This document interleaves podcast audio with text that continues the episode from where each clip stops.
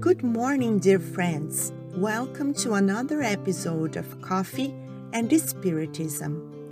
This is Camila Farah, and today Gustavo Silveira brings us a message from Emmanuel, psychographed by Chico Xavier, taken from the book Before Jesus, chapter 14, entitled Renunciation. And we quote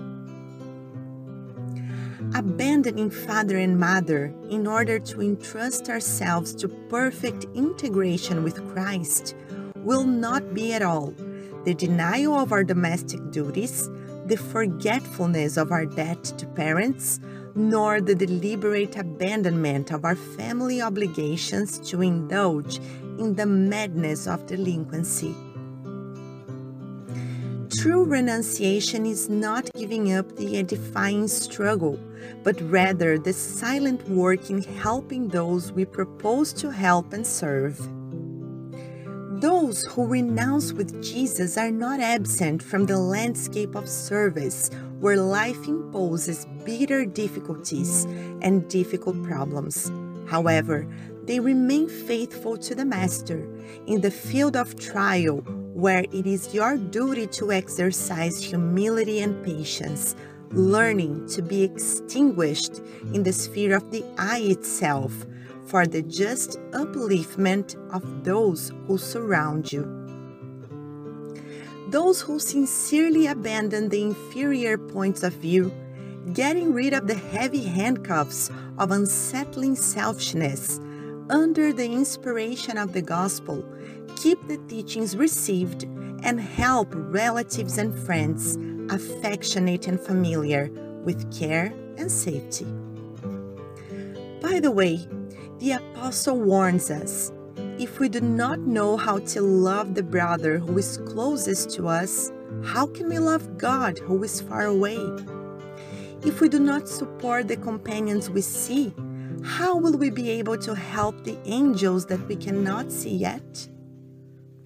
When it comes to renunciation, let us not forget the example of the Lord, humiliated, mocked, lacerated, and crucified. Jesus renounces the contentment of remaining in his divine apostolate in Galilee, accepting the extreme sacrifice. However, on the third day, after the trance of death, under the eternal clarity of resurrection, he returns to the indifferent beneficiaries and weakened disciples, revealing the quality of his magnificent and sublime love for the entire humanity.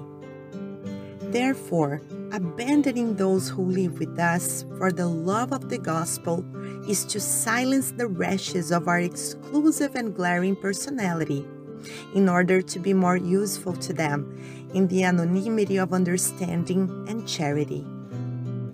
Forgetting the bad is not enough to follow the Christ, but rather plant over ignorance and penury that produce it the divine tillage of the true good. Unquote. And Gustavo comments Emmanuel presents us a new insight regarding Jesus' line present in the Gospels of Matthew, Mark, and Luke when he says, quote, And everyone who has left houses, or brothers, or sisters, or father, or mother, or wife, or children, or fields for my sake will receive a hundred times as much and will inherit eternal life. Unquote.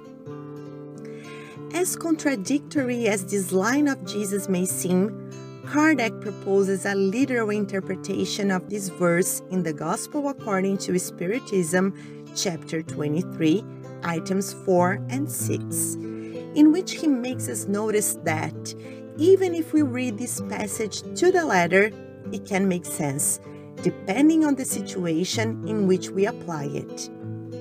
However, in these items, Kardec also proposes a more spiritual interpretation and implies a perspective that Emmanuel reinforces in this message we selected. He begins by explaining what Jesus did not mean in order to come to the conclusion of what the Master in fact wanted to say. Emmanuel says that abandoning father and mother will not be deserting from domestic duties or relegating them to the unfair forgetfulness, nor abandoning our obligations to our families.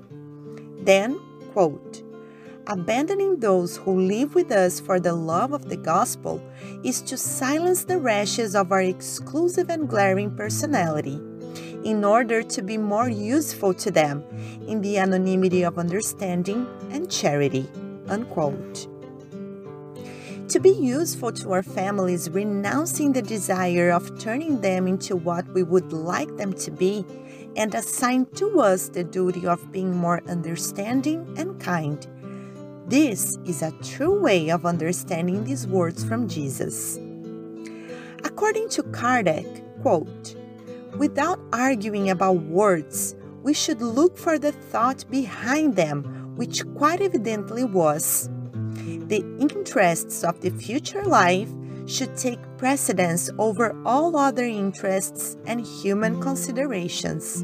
Unquote. To learn to comprehend without expecting understanding and practice charity towards those who live with us is, without a doubt, to place the interests of the future life above human interests and considerations. Peace and love to you all, and until the next episode of Coffee and Spiritism.